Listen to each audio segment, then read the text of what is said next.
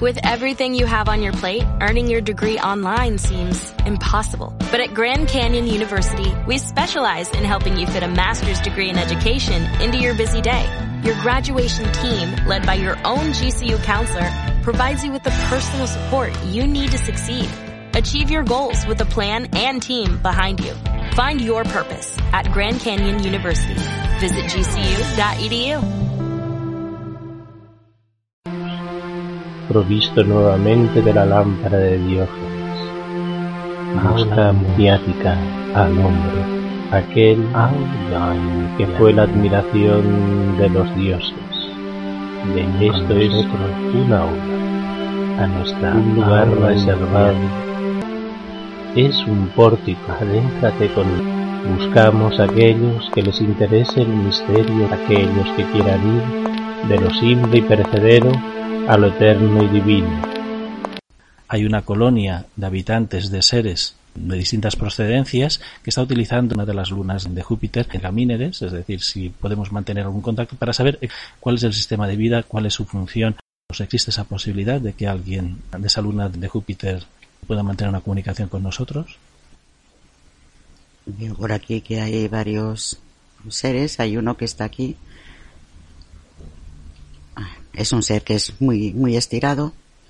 Estirado me refiero que supera nuestra altura media, casi como en dos metros y pico. Es muy delgado, no tiene ningún tipo de fibra muscular. Se presenta como Arán. Ese es el nombre que da. Los rasgos y el cabello lo tiene oscuro. Y tiene el aspecto, utiliza el aspecto muy similar al humano con alguna pequeña diferencia. Tiene casi prácticamente una hondonada en el lugar donde nosotros tenemos nuestra nariz, pero tiene una expresión muy cercana, no como algunos de estos eh, personajes que vemos en las series o películas de ficción. Ganímedes, una colonia extraterrestre, tercera parte.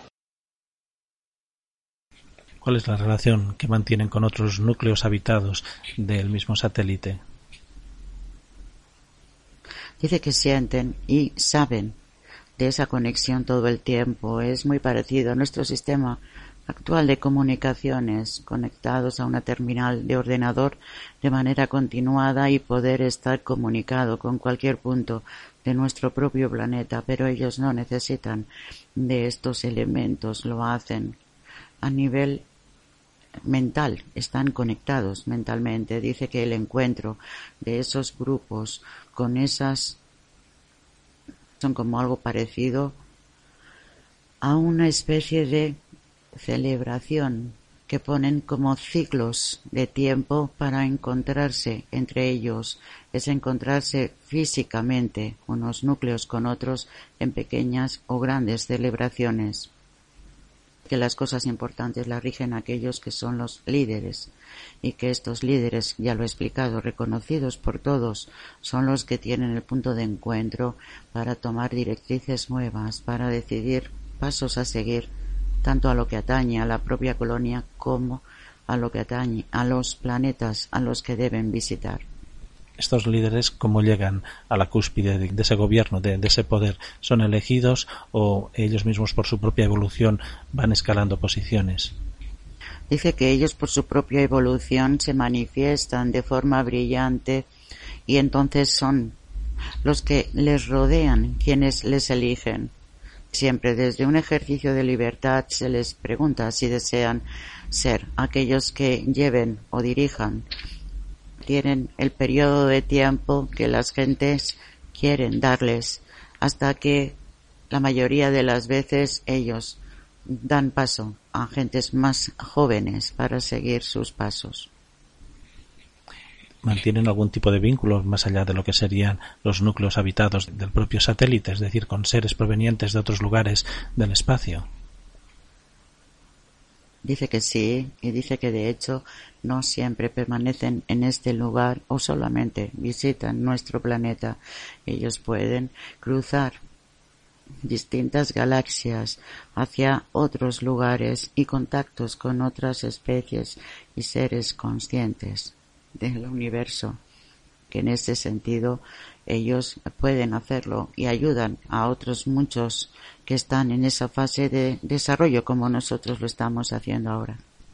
Para trasladarse de un lugar a otro, ¿lo utilizan de forma lineal o utilizan una especie de agujeros de, los pliegues del universo? ¿Lo hacen de forma orgánica o también lo hacen de forma no material, el traslado de un lugar a otro? Es habitual hacerlo de forma orgánica, es una experiencia que ellos también gustan de disfrutar, que el hecho de poder trasladarse de una forma no orgánica es lo más fácil, esa manera de estar conectados con esos rincones tan distantes en el universo les permite el no estar mm, aislados, separados del resto, pero tienen entonces la necesidad después de tener que recurrir a una gran fuente de energía para mantener ese estado es eh, más cómodo la parte física, el desplazamiento físico. Ellos no utilizan los recorridos de cientos de años de un punto a otro. Incluso de nuestra propia galaxia, esto es lo que deberá aprender el ser humano para poder desplazarse y que no pierda toda una vida en un viaje. ¿El ser humano está preparado para el contacto con ellos y con otros seres del espacio o tiene que purificarse de alguna forma? Dice que el ser humano no está listo para poder estar en contacto con muchos seres, no porque no pueda llevarlo a cabo, necesita pulir o incluso aceptar la naturaleza distinta, más allá de la que cree que es la única que debería existir mientras el ser humano esté eh, poseído por su propio ego, esto va a ser dificultad. Dice que por ese motivo solo ellos entran en contacto con muy pocos de la especie humana y no con la mayoría.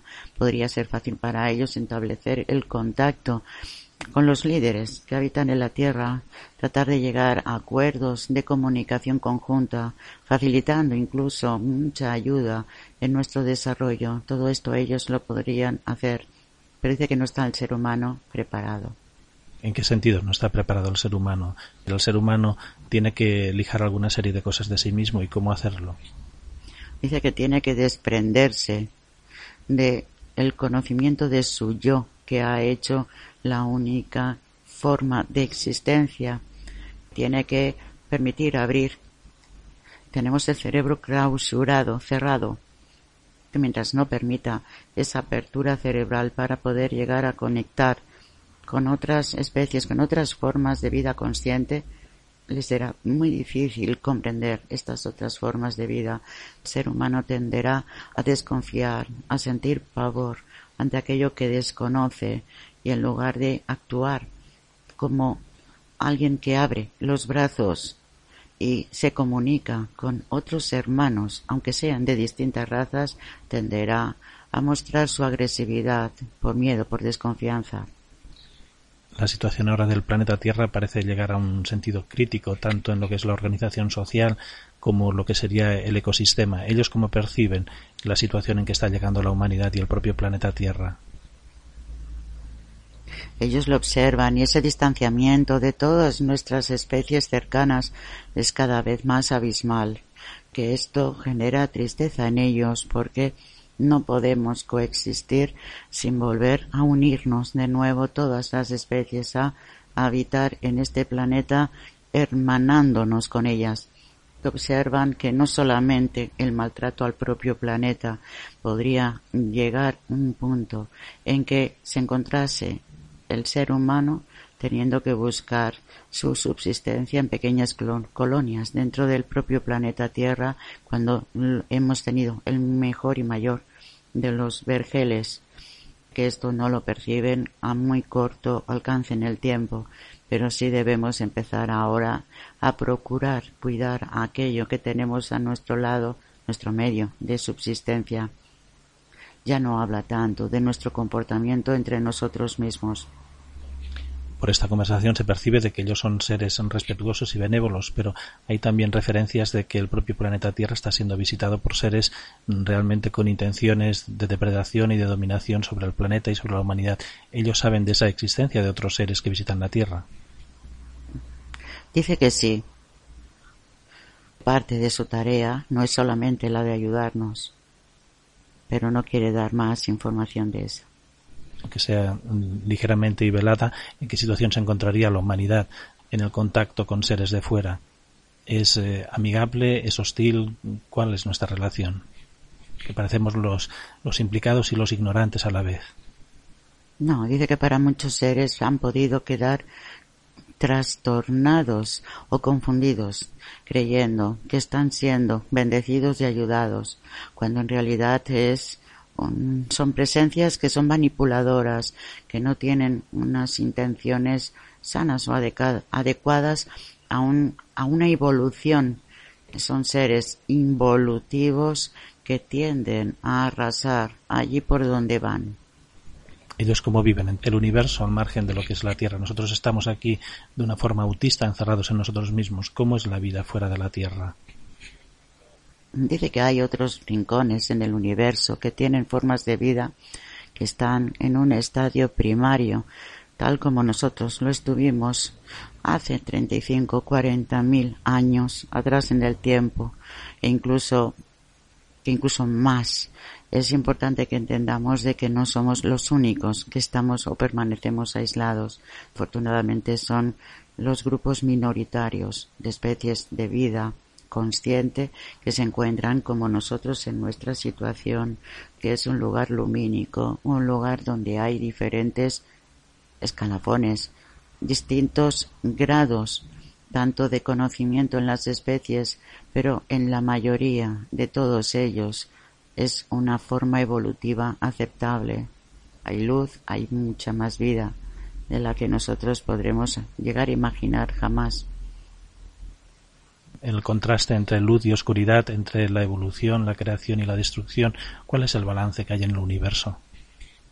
Dice que siempre se mantiene equilibrado y aunque para muchos científicos puedan llegar a creer que más allá de la expansión del universo, luego llega un proceso de involución o de contracción que son los latidos del propio universo que puede contraerse para volver a extenderse creando nuevos universos si cabe.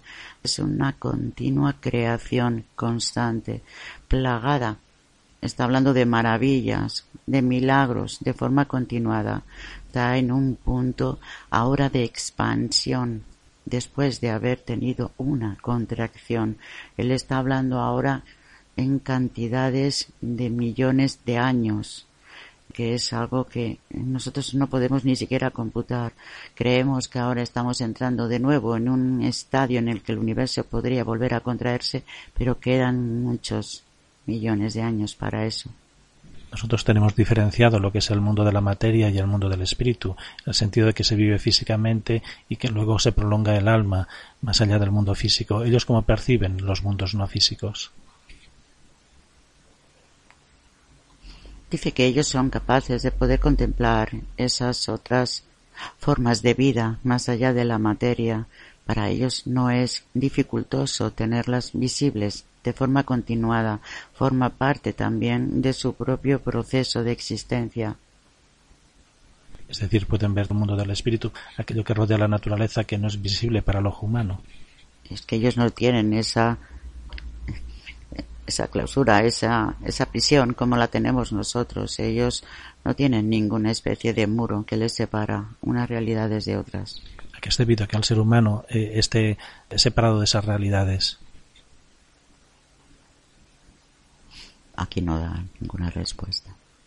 Es un proceso involutivo del ser humano, es un proceso que tiene que conquistar el ser humano, esas áreas del cerebro que están dormidas.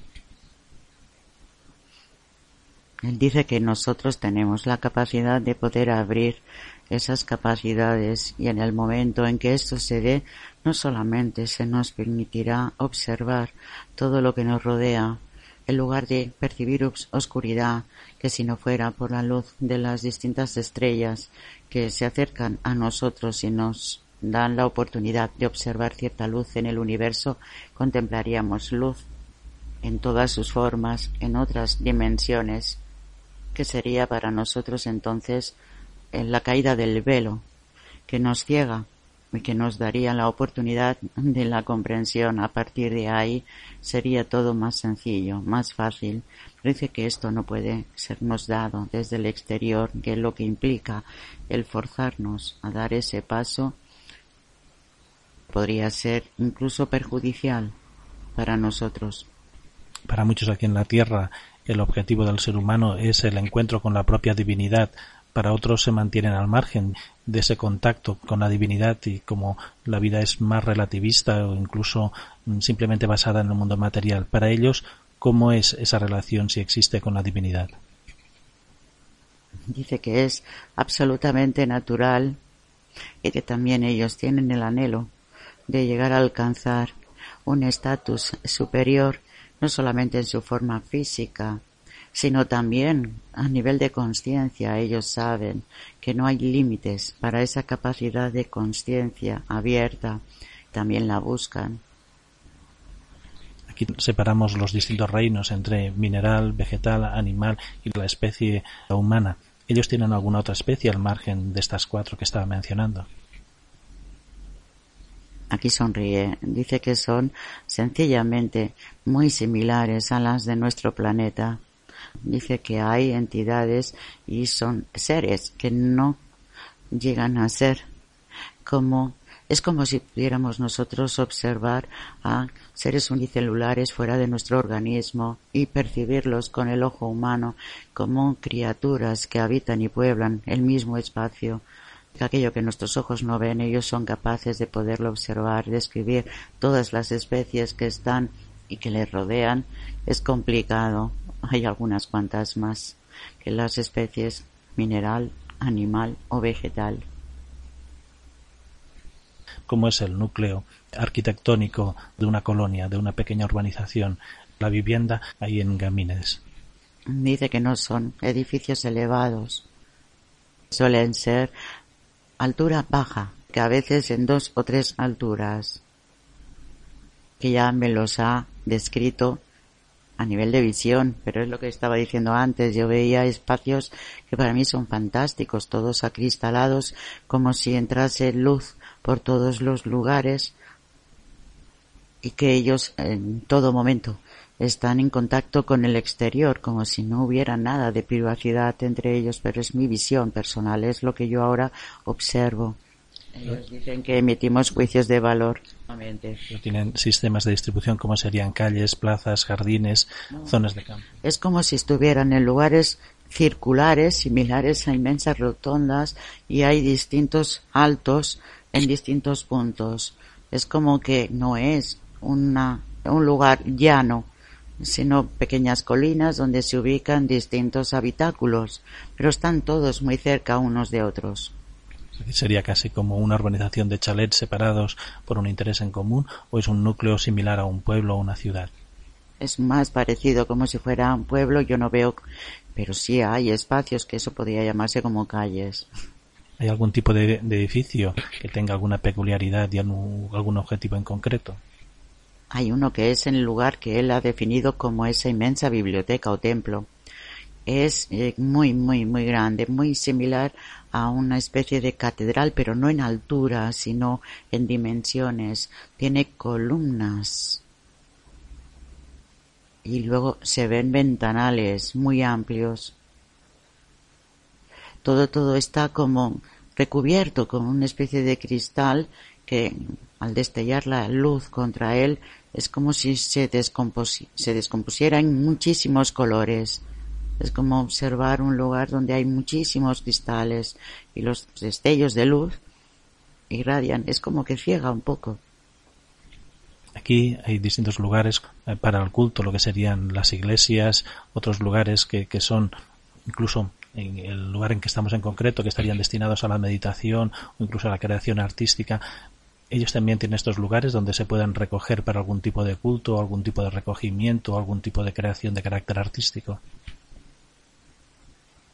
Dice que en los lugares donde ellos se reúnen para poder compartir las artes es lo más parecido al lugar de culto al que haces tu referencia. Es muy similar a este lugar donde ellos se reúnen para poder establecer sus diálogos y poder tener las directrices para continuar. Ese es el punto. No hay templos de los lugares sagrados para ellos es su propio hábitat. Cada hábitat es un lugar sagrado de comunicación continuamente con lo divino. Aquí nos intentamos disciplinar en algunas técnicas similares a la meditación y alguna serie de movimientos para estar conscientes. Ellos tienen también este tipo de disciplinas que diríamos de carácter yógico o meditativo. No, dice que no es exactamente así. Ellos se comunican, ya lo he explicado, sin necesidad de tantos preludios. Nosotros sí necesitamos todos esos previos para alcanzar cierto grado de comunicación. Para ellos es evidentemente más sencillo, más fácil. Que sean las formas concretas. ¿Qué es lo que compone una nave para trasladarse de un lugar a otro? Ganímedes, una colonia extraterrestre. Fin de la tercera parte. Desarraigado de las masas, caminando por senderos perdidos, solitario en el desierto, aula iniciática, envuelto en las brumas de los bosques, adentrándonos en las grutas de la tierra. Ven con nosotros, inclinándonos ante lo sagrado. Aula iniciática. Encendemos una tímida llama para que alumbre con la oscuridad en el conocimiento. Estás ante el umbral perpetuo, estás ante la ara sagrada, aula. En un tiempo fueron las ágoras, los fórums y las academias. Ahora el conocimiento vuelve a salir al encuentro. No descubriremos nada nuevo que no debiera saberse ya. Estás traspasando los límites de la especulación, más allá de la acumulación de datos, provisto nuevamente de la lámpara de Diógenes. Busca mediática al hombre, aquel que fue la admiración de los dioses. Esto es un aula, a nuestra un lugar reservado para el conocimiento es un pórtico, adéntrate con que no debe traspasar en el, el profano. Buscamos aquellos que les interese el misterio, aquellos que quieran ir de lo simple y perecedero a lo eterno y divino.